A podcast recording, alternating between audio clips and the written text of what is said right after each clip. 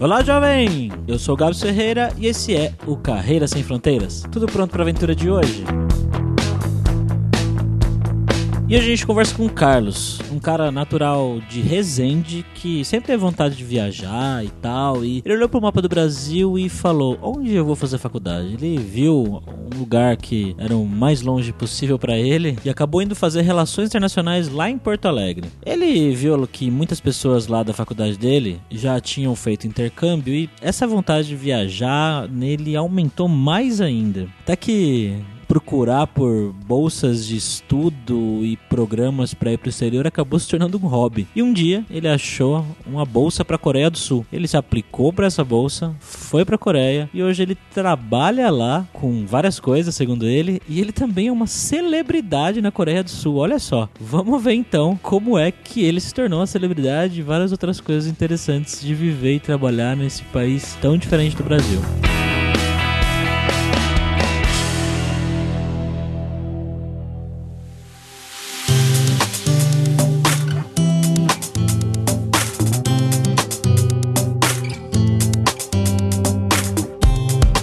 Para essa conversa de hoje, estamos como sempre aí com o nosso viajante poliglota Fabrício Carraro. E aí, Fabrício, como é que tá o coreano, velho? Annyeonghaseyo, essa é a única palavra basicamente que eu sei em coreano, aprendi nessas viagens por aí. Mas tudo bem, e você, Carlos? Opa, tudo bem, Fabrício? Annyeonghaseyo. Tá ok a pronúncia?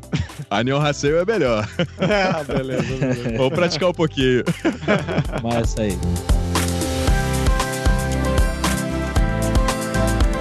Bom, galera, como sempre, só o nosso jabazinho inicial aqui, que o podcast Carreira Sem Fronteiras é oferecido pela Alura Língua, cursos online de idiomas, onde você pode estudar inglês e espanhol com métodos que eu, Fabrício Carraro, ajudei a desenvolver, que são os mesmos métodos que eu já usei para aprender idiomas como russo, polonês, alemão, italiano, francês e assim por diante. Então vai lá em aluralingua.com.br e comece a estudar com a gente hoje mesmo.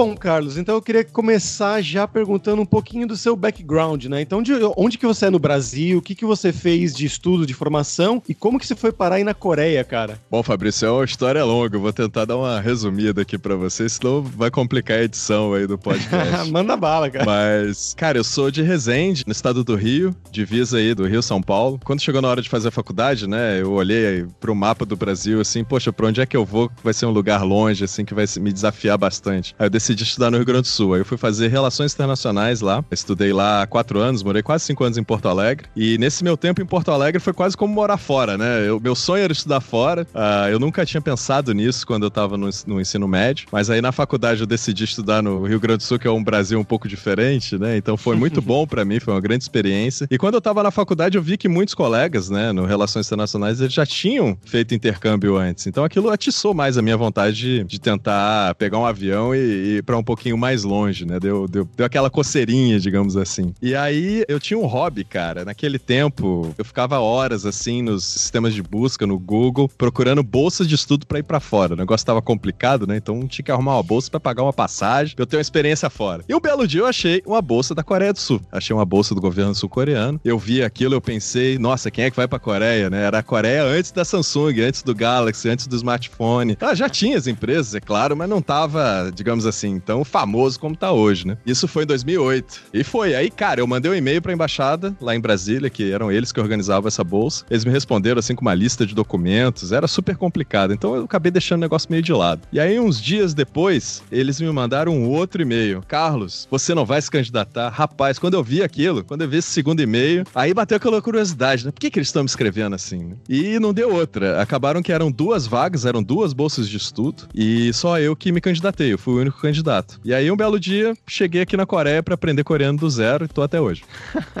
Caraca, que loucura. Foi meio que sorte com a casa, então. Você não era. não tinha um sonho de ir pra Coreia, nem nada do tipo. Não, Gabriel. Eu acho que naquela época poucas pessoas sonhavam em vir pra cá, assim. Que hoje é muito comum, né? Hoje, o, os brasileiros que eu conheço aqui, os estrangeiros de modo geral, né? Que eles decidem, sejam vir para estudar, sejam para realmente mudar na carreira, buscar uma oportunidade aqui na Coreia. É um pessoal que já tava pensando na Coreia desde um momento que, tipo, que começou a aprender coreano lá atrás, sabe? Às vezes o pessoal já chega aqui falando coreano. No meu caso foi diferente.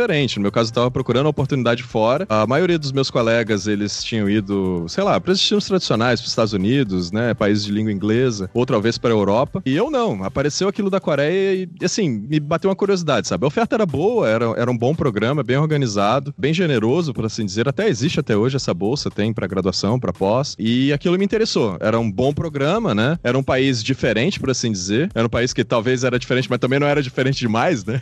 então, assim, encaixou no que eu tava pensando. Até então, o que eu sabia da Coreia é provavelmente o que a maioria dos brasileiros, assim, médio, sabe, sabe? Ah, teve uma guerra, tem a Coreia do Norte. Conheci um pouquinho da história, né? Na faculdade eu tinha visto isso, mas eu, de fato, não sabia como as pessoas viviam. Eu não sabia como eram os coreanos, eu não sabia como era o idioma, eu não sabia como era a comida, por exemplo. A comida é muito diferente, né? Então, quando eu cheguei aqui, tudo isso foi muito novo para mim. E isso foi no meio da graduação e você acabou terminando sua graduação aí mesmo? Como é que foi isso? Isso. Na verdade, eu tava no quarto ano no Brasil e faltavam poucos créditos para eu me formar. Esse programa específico que eu participei era uma bolsa para graduação e que até então eles aceitavam estudantes para você transferir os créditos, né? Então, eu tava no Brasil, tinha lá todos os créditos, etc. Eu peguei meu histórico, trouxe para cá, apresentei na universidade e a intenção era essa, era que realmente reconhecessem os meus créditos aqui e eu pudesse terminar na Coreia. Acabou que as coisas não aconteceram desse jeito. Acabou que eu, eu tive uma experiência de um ano, aí para facilitar para eu me formar mais rápido, eu decidi voltar ao Brasil, eu me formei no Brasil e eu logo encaixei uma pós-graduação. Então eu fiz um bate-volta, digamos assim, para poder terminar e já passar para pós aqui. Isso adiantou muito minha vida aqui na Coreia, porque se você termina a pós na Coreia, você tem muito mais facilidade de conseguir visto de residência. E a minha vida mudou muito depois que eu consegui o visto de residência. Você passa a ter liberdade para fazer de tudo, né? Você não fica preso ao seu empregador.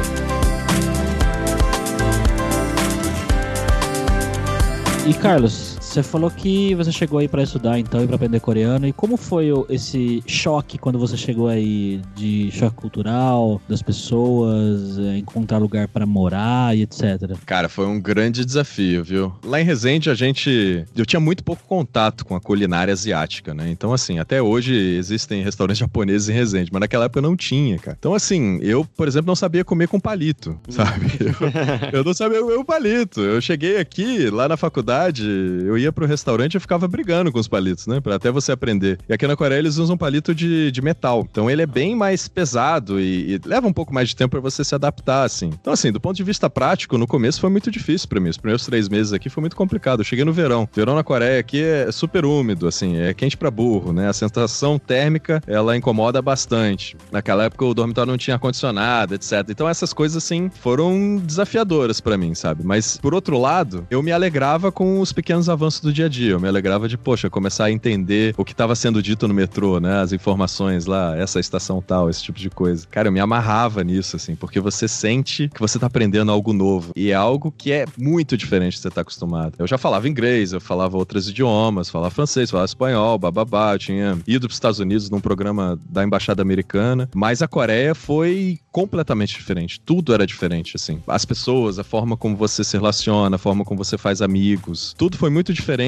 e eu não sei, talvez no começo eu tava um pouco afoito, né? Eu acho que você, quando chega fora, assim, nossa, eu quero aproveitar o máximo, eu quero tentar me integrar ou ter o máximo de interações possível aqui com os meus amigos, com a população, com o povo coreano. E eu acho que foi muito bom para mim o momento que eu entendi que as coisas não aconteciam no mesmo ritmo que eu tava acostumado, que eu precisava ser um pouco mais paciente, que eu precisava entender que eu tava num contexto muito diferente e que, enfim, é preciso um pouco de paciência para você quebrar esse gelo, assim, né? Quebrar essa barreira e essa diferença cultural. Não foi fácil, demorou um pouquinho, mas acho que sendo positivo, assim, e, e, correndo atrás, você, você consegue passar. O idioma é fundamental. O idioma você tem que aprender se você quer pular essa barreira, assim, né? Ajuda muito. Eu tenho duas perguntas relacionadas a isso, na verdade. Que é a primeira, você falou que já falava o inglês, né? Então, você chegou aí para estudar junto com outros estrangeiros em inglês, ou você fazia um inicial de coreano para fazer aulas em coreano? E a segunda é como que foi esse aprendizado do coreano, né? Do alfabeto, que é fonético, né? Que muitas pessoas falam, e mais completamente diferente do nosso. Ótima pergunta, assim. Para você participar desse programa de bolsas, e até hoje as regras são parecidas, se alguém, né, um dia quiser participar, enfim, se interessar pelo tema, você pode se candidatar falando só o inglês. Claro que hoje, com a popularidade da Coreia, muita gente já tá aprendendo coreano antes de vir para cá, mas naquela época era muito difícil, né? Vamos ser realistas. Era, os recursos eram poucos, número de professores. Talvez em São Paulo tivesse alguma coisa, mas fora de São Paulo realmente seria muito difícil. Então, assim, eu vim sem saber nada de coreano, não sabia nada. Na verdade, você consegue aprender o alfabeto, né? Pegando aí no YouTube, em poucas horas você consegue aprender. Mas eu realmente não sabia nada. Eu vim só com inglês, assim. E uma parte desse programa, né, um dos requisitos é que você tem que participar de um curso de coreano. Então, você passa um ano fazendo só o curso de coreano, né? Uma imersão uhum. ao final desse período de, para mim não foi um ano, foi um pouco menos, mas normalmente é um ano. O meu curso teve o um calendário um pouco diferente, o meu ano. Mas aí você passa esse período fazendo o curso e no final desse período você tem que passar uma prova, né? Tem o TOPIC, que é o exame de proficiência em coreano, e você precisa aprovar, você precisa atingir um certo nível. Na minha época eles exigiam nível 5 para vocês verem como era alto. Hoje eles abaixaram isso pro 3, porque eles estavam tendo um problema muito sério que as pessoas simplesmente não conseguiam passar o nível 5. Era muito difícil, realmente era muito de 1 complicado. a 10 ou o quê? É, de 1 a 6, na verdade. O mais alto é o 6. Nossa isso. senhora. E tinha que é, passar então, o 5. Tinha que passar o 5. Aí eles mudaram e hoje tá o nível 3, assim. Então foi isso. Eu vim falando inglês, eu ganhei a bolsa, mas para você continuar na bolsa, você precisa aprender coreano. Aí depois, né, depois que você passa esse período aprendendo o idioma, você vai fazer um curso, né? Então tem a bolsa para graduação, você vai fazer os quatro anos da faculdade, ou tem a bolsa para pós-graduação, são dois anos de mestrado ou três anos de doutorado. A bolsa para doutorado são três. Bom, aí esses cursos existem cursos em inglês. Se alguém tá, nossa, mas eu vou ter que falar coreano perfeitamente, como é que eu vou escrever minha tese, eu vou escrever um artigo em coreano? Realmente é uma pergunta super pertinente, porque é muito difícil, né? Já é difícil você escrever artigo acadêmico em, em português, em inglês, né, no idioma estrangeiro. Imagina num idioma que é tão diferente do nosso. Então, assim, as pessoas, o programa tem noção disso, então eles têm programas de pós, têm programas de graduação que são totalmente em inglês. Claro que não são todas as áreas, mas existem muitas opções, assim. Vou fazer uma pergunta diferente que a gente deu uma pesquisada pelo seu nome aqui e parece que você é uma celebridade aí. É, pois é. não, na verdade, dessa série de coincidências aí que a Coreia trouxe na minha vida, né? Primeiro foi eu ter vindo de repente sem saber nada sobre o país, né? Depois foi um belo dia, tem um programa de debates na televisão coreana, é o Abnormal Summit, e era um programa muito popular, isso foi em 2015. O programa fazia muito sucesso, assim, todo mundo, às segundas-feiras à noite, o programa da, do coreano médio era sentar na frente da TV e assistir aquele grupo de 11 gringos, né, de 11 estrangeiros debatendo diversos assuntos em coreano. E depois de um ano de programa, eh, esse programa começou em 2014, em 2015 eles decidiram que queriam trazer novos membros e membros de países diferentes. E um país que eles estavam muito interessados em convidar era justamente o Brasil e chegaram até mim, assim. Meus amigos da época, minha família, assim, o pessoal não podia acreditar que um dia eu apareci na TV. Eu sempre fui uma pessoa muito tímida, muito discreta. Eu nunca tive aspirações artísticas, pelo contrário. Eu sempre preferia ficar atrás das câmeras e, enfim, cuidar da minha vida do meu jeito quietinho, digamos assim. E um belo dia a TV me ligou, eu topei, né? Fui lá fazer a entrevista deles e surgiu um debate sobre futebol. Na época tinha acabado de ter o, o 7 a 1 então o trauma ainda era muito grande. e, enfim, o pessoal, né, no debate ali começou a fazer umas piadas, etc. Rapaz, eu só sei que eu fiquei meio chateado, assim, e aí o debate foi bem caloroso, sabe? E eu tava, tava inspirado naquele dia, cara, em coreano, assim. Eu só sei que eu rebati todo mundo e a produção do programa adorou. Eles adoraram aquilo, eu, caramba, pô, o brasileiro tem que entrar na televisão. E aí foi, me convidaram para fazer o programa. No primeiro programa, no primeiro episódio, né, que foi ao ar, assim, já teve lá um debate super acalorado com o egípcio. o egípcio, membro do nosso programa, o Semi, que ensinou, ah, não, mas os brasileiros são mulherengos, não sei o quê. É. Não, mas os egípcios, então, que absurdo, não sei o quê. Enfim, eu, é, eu, eu dei uma eu resposta vi o debate caloroso que você teve com um rapaz lá que tava defendendo o Qatar. Ah, sim, isso. Foi o mesmo episódio, na verdade. Teve o comentário do brasileiro mulherengo e teve o comentário do Qatar. Será que tem alguém do Qatar escutando? mas, enfim, na época, eu tinha acabado de ler várias notícias, né? E, de fato, tem alguns relatórios sobre a condição dos trabalhadores estrangeiros no Qatar, que parece que é muito difícil, que realmente é complicado. E o egípcio tava falando do Qatar como se fosse um paraíso na Terra. Uau, é, eles pagam ar-condicionado, pagam a conta de luz para todo mundo, todo mundo tem ar-condicionado. É uma maravilha, assim. O egípcio tem uma fascinação pelo Qatar que em outros episódios ele também expressou isso. E eu falei, não, veja bem, não, as coisas não são bem assim, né? É um absurdo e tal. E, e ele ficou um pouco chateado.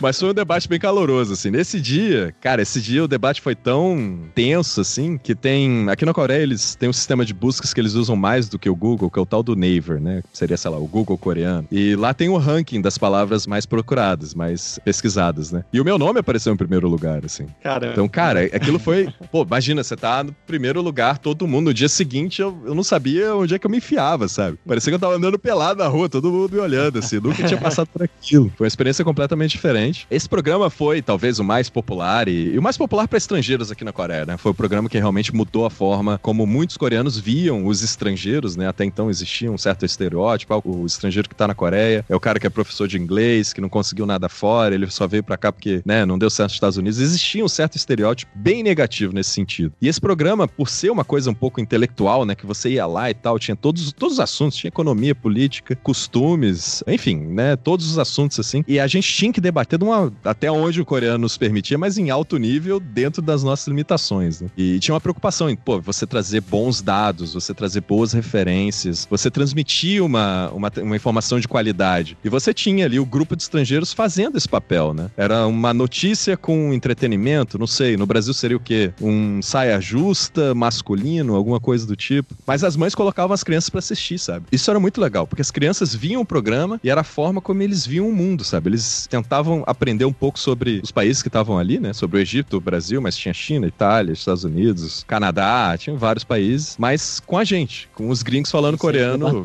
É, a gente debatendo, falando coreano do jeito que dava, né, cara? Porque, pô, às vezes o assunto era muito difícil. Eu lembro que teve o episódio de ciência e tecnologia, nossa senhora. Era muito difícil. Mas foi um grande aprendizado, assim. Eu nunca tinha feito TV, tá? Eu nunca tinha aparecido na TV, nunca pensei em trabalhar com comunicação. E eu fui lá, não sei se eu fui bem ou mal, mas fiquei lá um ano, foi um, aprendi muita coisa. E de lá eu fui fazer outros programas, né? Fiz programa de culinária, fiz programa de viagem. Descobri que eu tinha um número de fãs, assim, maior entre as senhoras de 50, 60 anos. Eu não sei o porquê. Caramba. Mas é, pois é, cara. São essas coisas assim que você vai descobrindo, sabe? E foi muito legal, porque mudou muito a minha experiência na Coreia, né? Mudou muito a forma como eu via a Coreia. Eu acho que aprendi a gostar muito mais do país. A TV me proporcionou experiências incríveis, né? De viajar, de conhecer gente, de sair da minha zona de conforto, né? Porque geralmente você acaba preso à cidade onde você vive, né? E, e com, com essas experiências da TV, poxa, eu ia pra roça, tinha programa que era você ia trabalhar lá no campo, sabe? Então aprendi muita coisa, aprendi a cozinhar, aprendi a plantar, aprendi a colher, aprendi coisas, sabe? Imagina um gringo que vem pro Brasil e só fala inglês. Ele vai conhecer um determinado perfil de pessoa, um determinado círculo social, assim. Mas eu falando coreano na televisão, mesmo que fosse TV, mas eram programas que tinham esse viés mais de ser hands-on, assim, de colocar a mão na massa. Cara, foi sensacional, assim. Muito legal, muito legal. Eu aprendi a gostar muito mais da Coreia quando eu fui pro interior do que quando eu só ficava no ar-condicionado seu. Muito diferente. Cara, é o Rodrigo Hilbert da Coreia, né? Popular entre as senhoras. Tá, É, tá é faltando a mesmo. Fernanda Lima.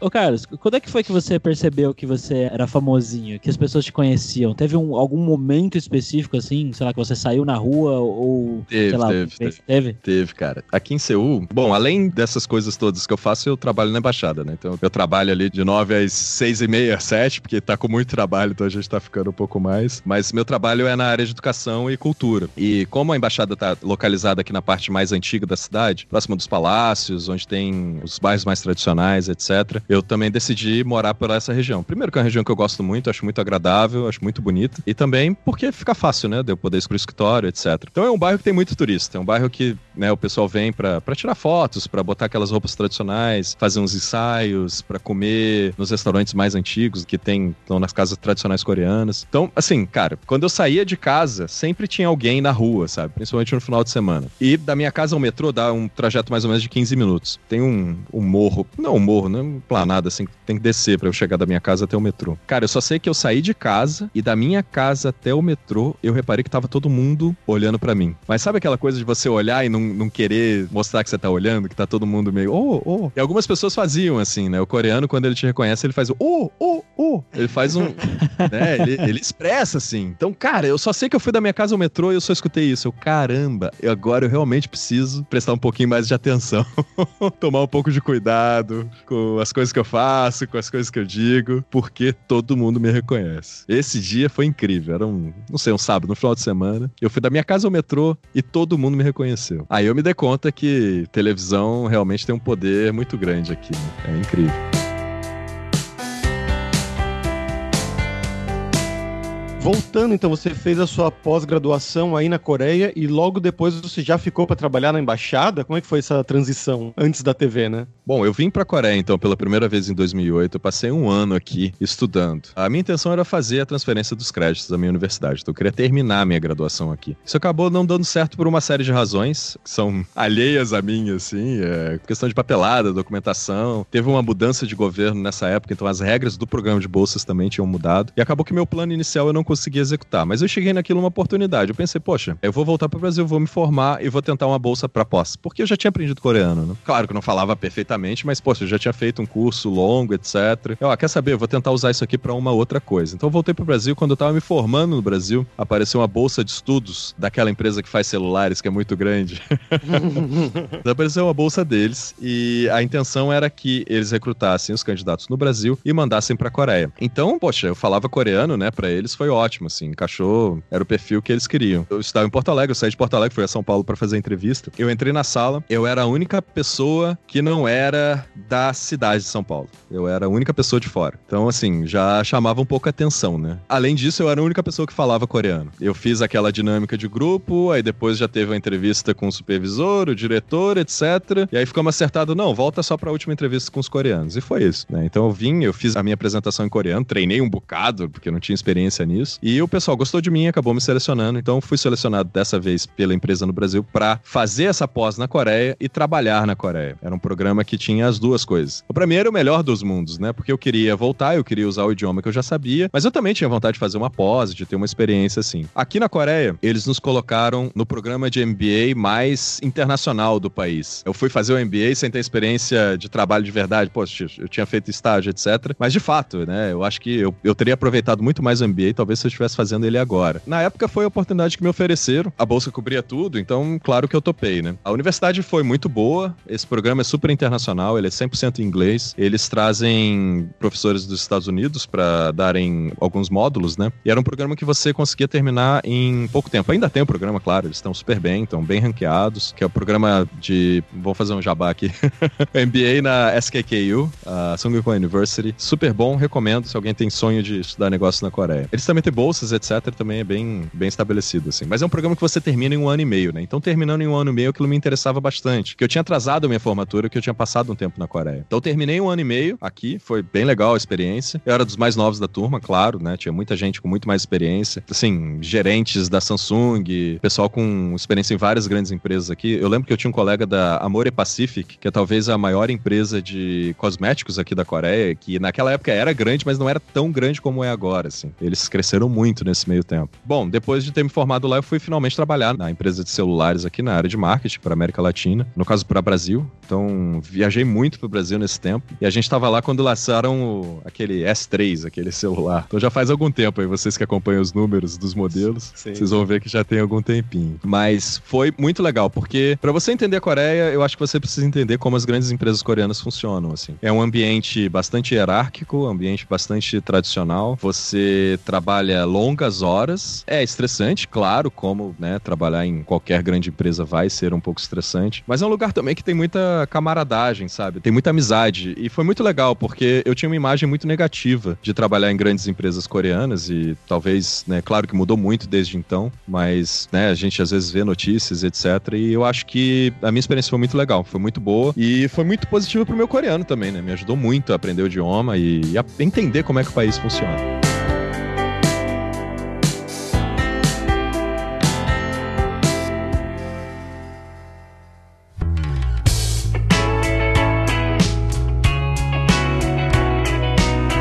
Carlos, você disse que quando você chegou aí, você queria que certas coisas acontecessem rápido, né? Se relacionar com as pessoas e tal. Como é que é a relação então aí com os coreanos de fazer amizade, se relacionar? As coisas demoram muito. Na verdade, o conceito de amizade pro coreano ele é bastante restrito. Um amigo é alguém que tem a sua idade e com quem você estudou na escola ou talvez serviu no exército junto, pros homens, né? Eles são obrigados a servir quase dois anos. Então, assim, por estrangeiro é muito difícil você se encaixar nessa categoria de amigo. Você pode ter relações muito próximas com as pessoas, e é claro que talvez aos nossos olhos isso seja uma amizade, mas para um coreano você vai ter que correr atrás do prejuízo, assim. Então as coisas demoram, as coisas demoram até você se aproximar das pessoas, até eles convidarem para casa. É muito difícil o coreano convidar um amigo para visitar. Aliás, se você tem um amigo coreano que te convida para ir à casa dele, sinta-se privilegiado. Ele realmente é um bom amigo, isso não é normal, não é comum. Cabe a nós que somos visitantes, digamos assim, né? Que na visão da maioria dos coreanos que estamos aqui de passagem, e que a maioria de fato tá de passagem, eu acho que nesse meu tempo aqui aprendi a, a fazer amigos e a perder os amigos, porque eles iam embora da Coreia e eu acabava ficando. Você precisa ter uma certa paciência, você precisa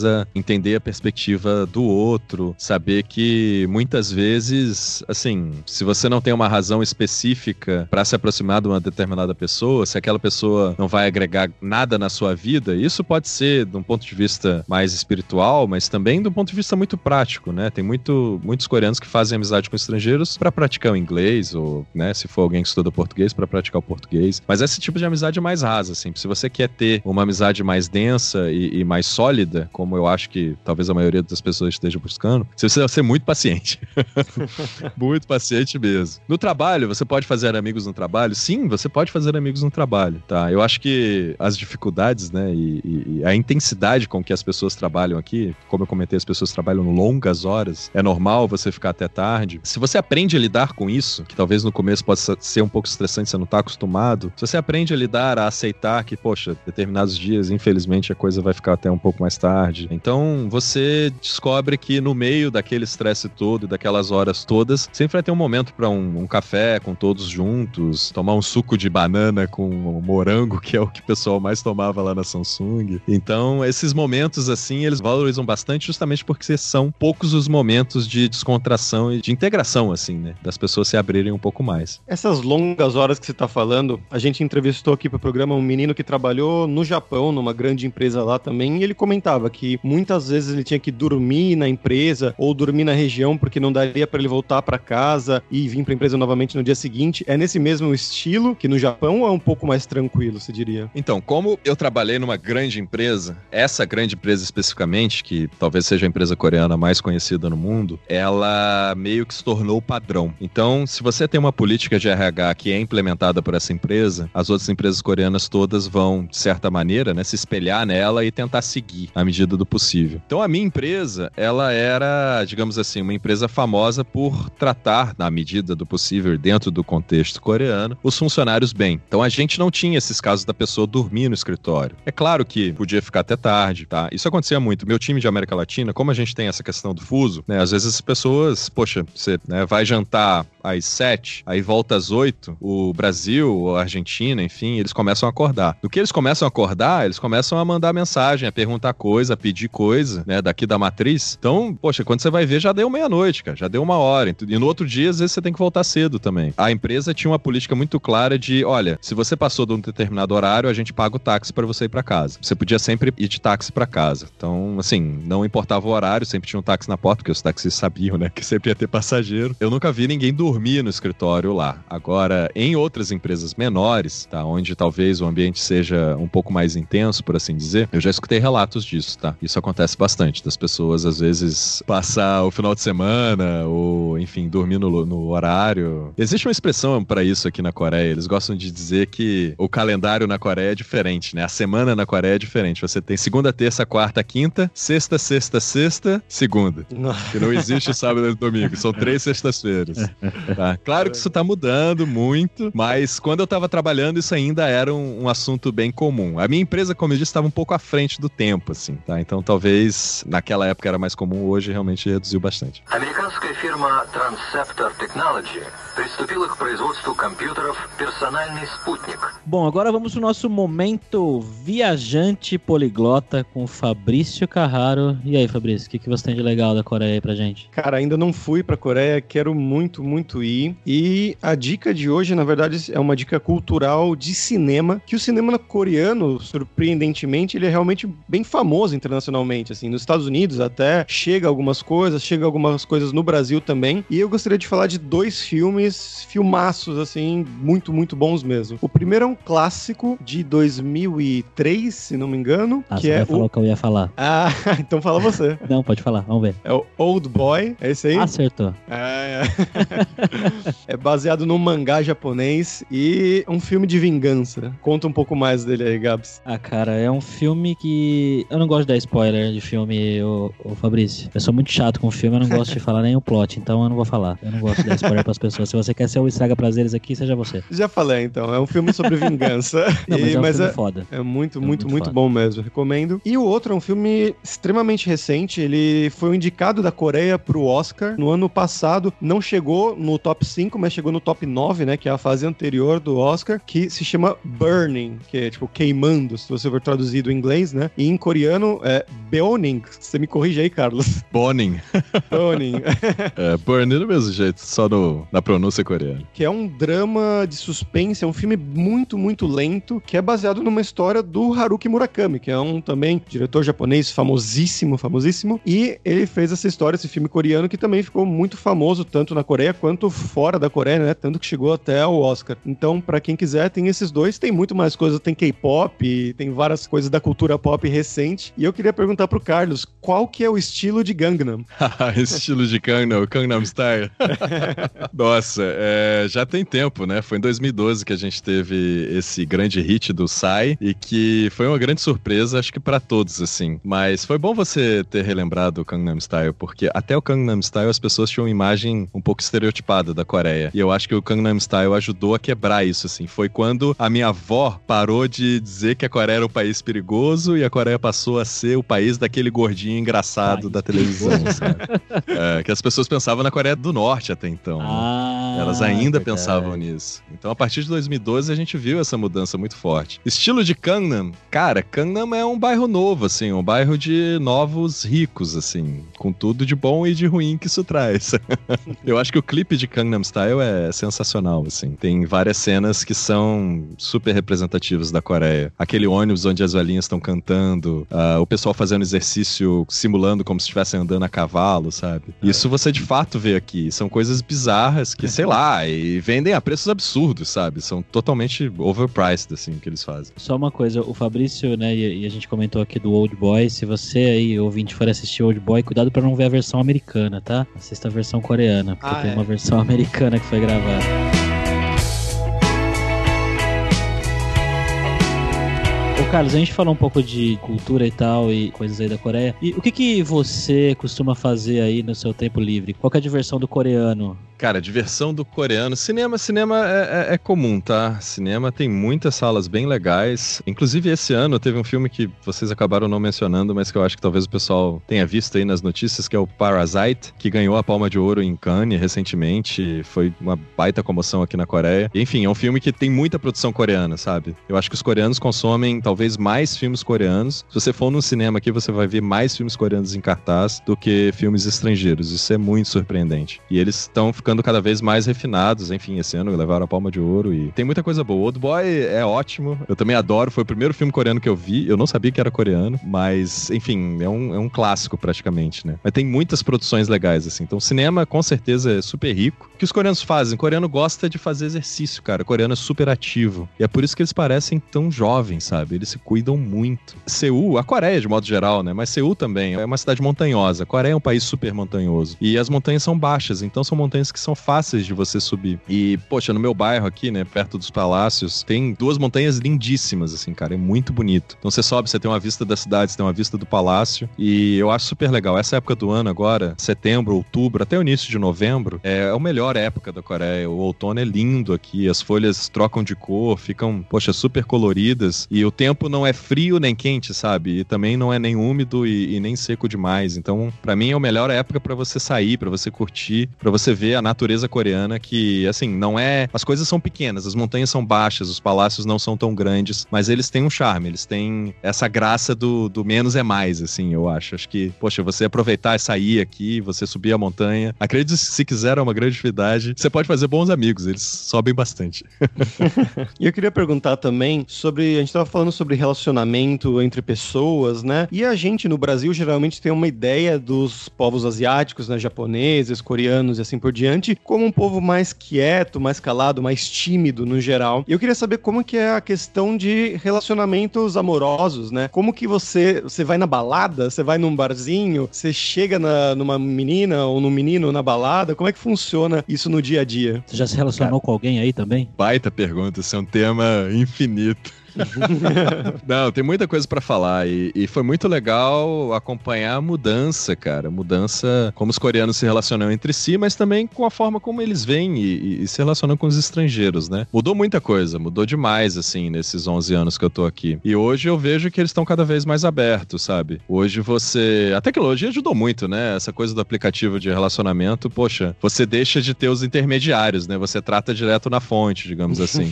é, facilitou muito, porque aqui na Coreia Coreia, como é uma sociedade muito coletivista, eles se preocupam demais com o que as pessoas pensam. Não que isso não aconteça no Brasil, mas acho que aqui talvez aconteça um pouco, seja um pouco mais exagerado, assim. Então, se você ia na balada e você chegava na garota, todo mundo ia estar tá julgando aquela garota. Ela se sentia, digamos assim, avaliada pelos seus pares por estar falando ou dando bola, sei lá, pro gringo, né? Então, com a tecnologia, agora você chega direto na pessoa. Então, se ela tem algum interesse, ela se sente livre para, enfim, demonstrar o interesse ou dizer não e fazer o que ela bem entender, assim. Então mudou muito, mudou demais, assim, facilitou muito as coisas. O coreano, ele é tímido em público, mas se você quebra o gelo, as coisas vão bem, assim. Eu acho que é, o pessoal fala que os asiáticos têm muitas coisas em comuns, mas eu acho que entre o coreano e o japonês, acho que talvez o coreano seja um pouco mais aberto. E uma vez que você quebra o gelo, que você, sei lá, toma uma cerveja, a coisa anda, né? As pessoas se abrem, assim. Elas abrem o coração e, e vale para tudo, né? Vale para amizade, mas vale para relacionamento amoroso também. Eu acho que as coisas fluem muito melhor. A conversa foi melhor. Tudo melhora um pouquinho, assim. Eles são um povo que bebem muito, eles tomam bastante. É muito comum você sair com os colegas de trabalho, você sair com os amigos e você sair também para um date, para tomar uma cerveja, tomar um soju, que é a cachaça deles aqui, né? Tipo, o saque que eles consomem. E ajuda bastante. Eu acho que você consegue se virar bem, assim. Falar coreano ajuda, claro, né? Mas o inglês, com o inglês você vai se virar. Você chegando aí, você vai encontrar uma galera legal. Agora, Carlos, vamos falar sobre dinheiro, cara. Você é uma celebridade aí na Coreia, então quer dizer que você é rico, provavelmente, né? Quem me dera. Essa é a parte onde a gente pergunta como que é a questão do dinheiro, né? Se você for comparar como que era quando você trabalhava aqui no Brasil e agora você trabalhando aí, como é a questão de qualidade de vida, quanto que você consegue gastar, comprar e viver. É um tema super fascinante, assim. Olha, eu sou um cara que... Eu tive um período muito difícil, né? Quando eu tava na faculdade faculdade que eu tinha que, tinha que me virar lá e comer no, no bandejão todo dia para poder fechar as contas. Então, assim, eu sou muito controlado, cara. Eu mantenho um controle bastante claro, assim, de tudo que eu gasto, com o que que eu gasto. Eu tenho as estatísticas dos últimos 15 anos, assim. Então, assim, claro que as coisas melhoraram, né? Quando você começa a ter, tipo, 4, 5, 6 jobs ao mesmo tempo e conseguir tocar as coisas todas, as coisas melhoram. E uma diferença clara que eu vi do Brasil para cá é que na Coreia você consegue economizar muito, assim. Você tem acesso acesso a bons serviços e bons produtos com uma certa qualidade por um preço razoável. Eu acho que no Brasil você acaba gastando demais. Eu passei uma temporada em, dois, em São Paulo, já tem algum tempo, foi em 2013, mas eu tinha muita dificuldade de economizar. Eu tinha muita dificuldade de economizar porque, poxa, começa pelo transporte, né? Você dificilmente vai conseguir resolver todos os seus compromissos e suas atividades sociais só com transporte público. Você tem uma dificuldade grande. E aqui na Coreia, realmente, o carro é só em último caso, assim. Você consegue. Primeiro que a cidade ela é compacta, né? Ela não é tão espalhada. Então, Seul é uma cidade que tem 12 milhões de habitantes, a região metropolitana tem 25, é metade da população da Coreia, mas é, as distâncias são pequenas. Então, né, depois de um certo horário, quando não tem trânsito, o táxi sai barato, essa é a verdade, você economiza tempo. Isso quando, né, você não consegue resolver tudo com ônibus, com metrô, e você sempre tem opções baratas para você comer. Se você for no aeroporto, por exemplo, as comidas não são quatro vezes o preço que você vai pagar no centro da cidade. Talvez elas sejam uma vez e meio, uma uma vez, 1.3 vezes, sabe? Mas as diferenças não são tão grandes. Então você consegue realmente economizar bastante coisa. Os impostos aqui também não são altos, estão na faixa de 10 a 15%, claro, depende da sua renda, varia um pouquinho, mas na média seria mais ou menos isso. Em compensação, os salários não são tão altos. Quando o real tava super forte, até, sei lá, 6, 7 anos atrás, né? Cara, eu trabalhava aqui na Coreia, eu tinha meu salário. Então, assim, eu vi os salários do Brasil e eu ficava impressionado. Por quê? Porque realmente, se eu transformasse aquilo para won, para moeda coreana, os salários brasileiros eram super altos. Claro que eu não tava contando, poxa, imposto de renda, né? Tudo que você tem que pagar, INSS, etc. Eu não tinha essa noção, assim, mas era tentador. Hoje, como as coisas mudaram muito, né? O, a Coreia acabou, a Coreia se manteve, né? O, os, os salários aumentaram um pouco. Você consegue ter uma boa vida, não vou dizer dois salários mínimos, um salário mínimo e meio seria o salário padrão para quem tá saindo da faculdade. Cara, você consegue viver razoavelmente bem, assim. Como estrangeiro, você sempre vai ter uma vantagem, né? Porque sempre vai aparecer algum trabalho que você possa fazer, principalmente para brasileiro. Ainda tem muita oportunidade para brasileiro. Então, poxa, eu trabalhava na empresa, quando eu trabalhava na empresa, realmente o horário não dava, né? Mas, poxa, tem um trabalho que eu faço já há nove anos, que é o trabalho de gravação de voz. Então, se vocês vierem um dia aqui, forem visitar lá a fabricante de carros, a fabricante de celulares, provavelmente o narrador do vídeo que vocês vão ver lá apresentando a empresa vai ser eu, vai ser a minha voz que vocês vão escutar. Porque, cara, todo trabalho de gravação de voz em português que tem aqui, a grande maioria foi eu que fiz. Se você for na livraria aqui no centro de Seul, for ver um livro de português pra você aprender português, não vou dizer todos, mas uma boa parte tem lá a minha voz gravada, assim. Então sempre tem esses pequenos trabalhos que vão aparecendo. É claro que isso demanda tempo, é claro que né, você precisa de uma rede de contatos que vai te ajudar a fazer esse tipo de coisa. Mas é muito interessante como tem trabalho, como tem oportunidades. Eu tenho um amigo que recentemente abriu o segundo restaurante dele. Tá indo super bem o negócio, né? E, poxa, que menu que ele fez? Ah, fez um menu lá meio adaptado, Brasil, Coreia, etc. E tá crescendo, cara. Então, assim, isso me surpreende muito, como tem oportunidade aqui, como é seguro, como é tranquilo. Talvez não seja tão dinâmico como no Brasil, né? Poxa, você vai dobrar a empresa de tamanho triplicar do ano pro outro. O Brasil é um país que você consegue fazer esse tipo de coisa, né? Dependendo do seu negócio. Mas certamente tem espaço aqui, assim. Se você tá disposto a dar a cara a tapa, porque realmente, culturalmente é muito diferente, você consegue se virar bem. Quanto que é mais ou menos o salário mínimo por aí? Hoje tá na faixa de 1.600 dólares. Cara, eu fiquei curioso que você falou de comercial. Que comercial tem com a sua voz? Parece que agora eu lembro da sua voz de algum lugar. ah, comercial? Não, eu sou aqui na Coreia só. ah, tá, tá, tá. Do Brasil, não. Mas você tem uma voz da hora mesmo, cara. Você poderia ser podcaster, olha só. pois é, estamos pensando aqui. É que a gente tem um projeto de ensino de coreano online. Esse projeto, na verdade, é um amigo meu que toca, eu dou mais apoio, assim. Chama-se Coreano Online. Então, cara, a gente começou em 2017. Aliás, conversei muito com o Guilherme, que ele tem vários insights, né, sobre ensino online, etc. E, cara, desde 2017 a gente tá tocando, tem crescido bastante. Meu amigo agora tá tocando full time. E dentro desse projeto que a gente tá com a ideia agora de introduzir um podcast, né, que tá uma onda de podcast no Brasil, né? eu tô impressionado, assim, como tem gente fazendo e conteúdo de qualidade, vocês também, poxa, muito legal. E a gente tá com essa ideia, cara, de começar um podcast focado em Coreia, para trazer as coisas que estão acontecendo aqui, para comentar, enfim, as novidades, etc. A gente já tem esse nosso público cativo, que é a turma do curso, vai tentar trazer o pessoal de fora, né? Porque ainda, ainda se produz muito pouco conhecimento sobre Coreia no Brasil. Muito pouca coisa de qualidade em português, assim. Ainda tem muito estereótipo, ainda vem muita coisa traduzida, né? Não tem jeito, enfim, a mídia tá passando dificuldades, mas a gente quer tentar contribuir, assim, pro debate, para enriquecer, né? Conhecimento aí da, da galera e quem sabe trazer uns clientes novos também.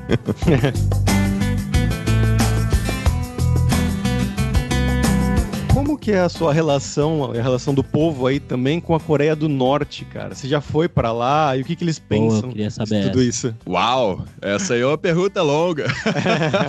eu tive na Coreia do Norte uma vez, foi em maio do ano passado, 2018. Cara, foi uma experiência muito legal, porque, poxa, eu já tinha passado quase 10 anos aqui na Coreia. Então já me senti em casa, né? Então, poxa, é como se você tivesse no Brasil, mas você nunca tivesse saído do estado de São Paulo. Pô, como é que será Minas? Como é que será o estado do Rio? Como é que será o Paraná? Você tem aquela curiosidade, né? Você tá no mesmo país, mas você quer ver uma outra região, assim. E foi mais ou menos o que eu encontrei lá. Sem dúvida é o mesmo país, assim, culturalmente, a comida, as pessoas, os cacuetes, as manias, é tudo muito parecido, isso é muito interessante. Mas é claro que é uma região bem mais pobre, né? Eles têm sérios problemas de infraestrutura. E Pyongyang é uma cidade que ainda é bem organizada, etc. Mas você sai de Pyongyang e realmente as estradas é, é muito complicado, cara. É, é difícil você se locomover lá dentro da Coreia do Norte. Norte. Tudo leva bastante tempo e é bastante limitado, assim. Mas, assim, cara, a política é complicada e quando você tá lá, você não pode tratar desses assuntos, né? Mas as pessoas, eu fui muito bem tratado, eles adoram futebol, então sempre tinha alguma coisa para falar com eles, né, com relação ao Brasil aí. E foi bastante legal, eles foram super gentis, assim. Como é que os coreanos do Sul veem o Norte? Olha, desde a aproximação do ano passado, né, que o governo atual fez um esforço grande aí de se aproximar de lá, eles tiveram aquele time unificado durante as Olimpíadas de Inverno,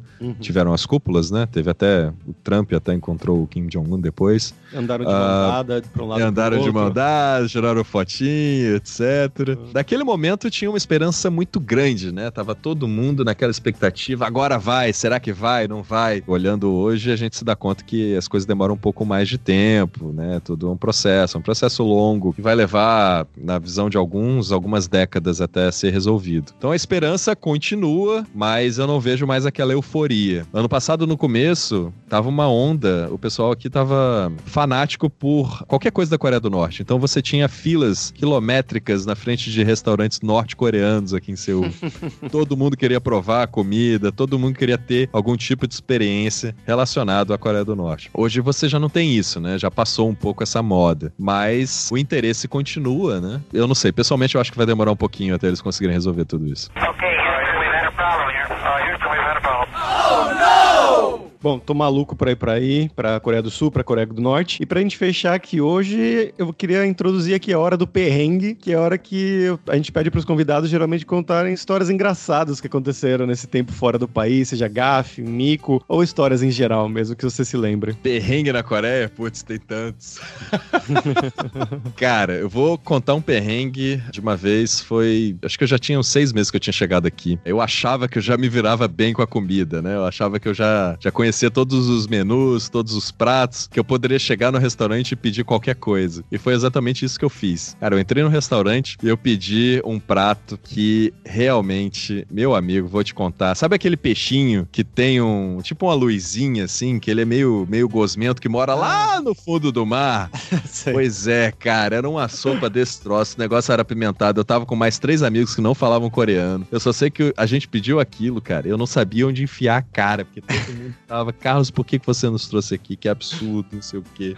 Mas enfim, eu aprendi a lição que você realmente tem que descobrir quais são os pratos que você consegue comer e também que os seus amigos conseguem comer. A culinária coreana é ótima, tem coisa maravilhosa, muita coisa gostosa, mas você precisa se preparar antes de escolher o restaurante para não entrar no restaurante errado aí, né?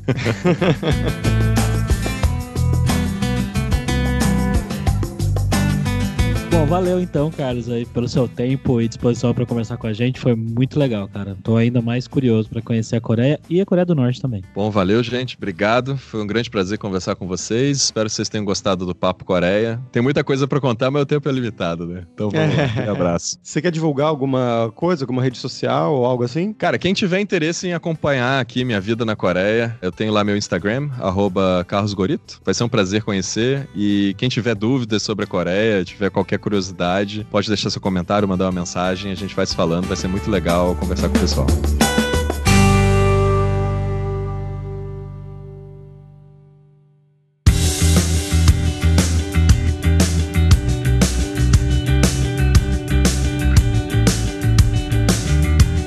Pessoal brasileiro, coreano, por hoje é isso. Muito obrigado pela sua audiência. Espero que vocês tenham gostado aí, uma entrevista com uma celebridade coreana. E entre no nosso grupo no Facebook, o Carreira Sem Fronteiras, para você ter mais dicas sobre empregos, mercados de trabalho no exterior, tecnologia e também sobre a língua inglesa, a língua coreana, quem sabe. E não deixe de conhecer a Lura Língua para você reforçar o seu inglês e o seu espanhol e dar aquela força tanto no seu currículo quanto na sua vida profissional, bem como o Carlos explicou, né? Ele já falava inglês, foi fazer uma graduação, pós-graduação, intercâmbio. Quando quanto isso ajudou na carreira dele. Então vai lá em aluralingua.com.br e comece a estudar com a gente hoje mesmo. Além também, é claro, da alura.com.br, que tem mais de 850 cursos de tecnologia nas áreas de programação, marketing, design, business, soft skills. Com certeza vai ter o curso para você. Então, pessoal, até a próxima quarta-feira com uma nova aventura em um novo país. Tchau, tchau.